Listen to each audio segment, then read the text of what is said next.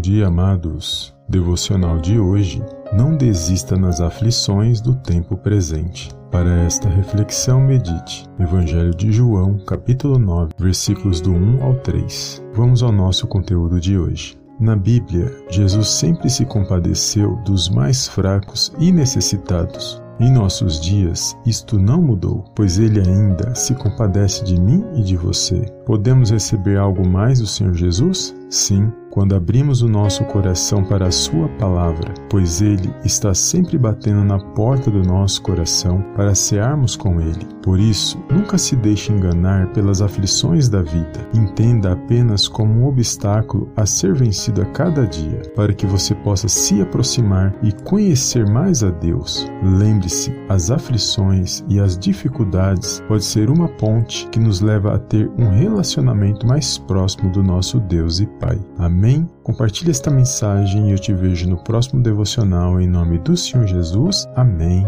e amém.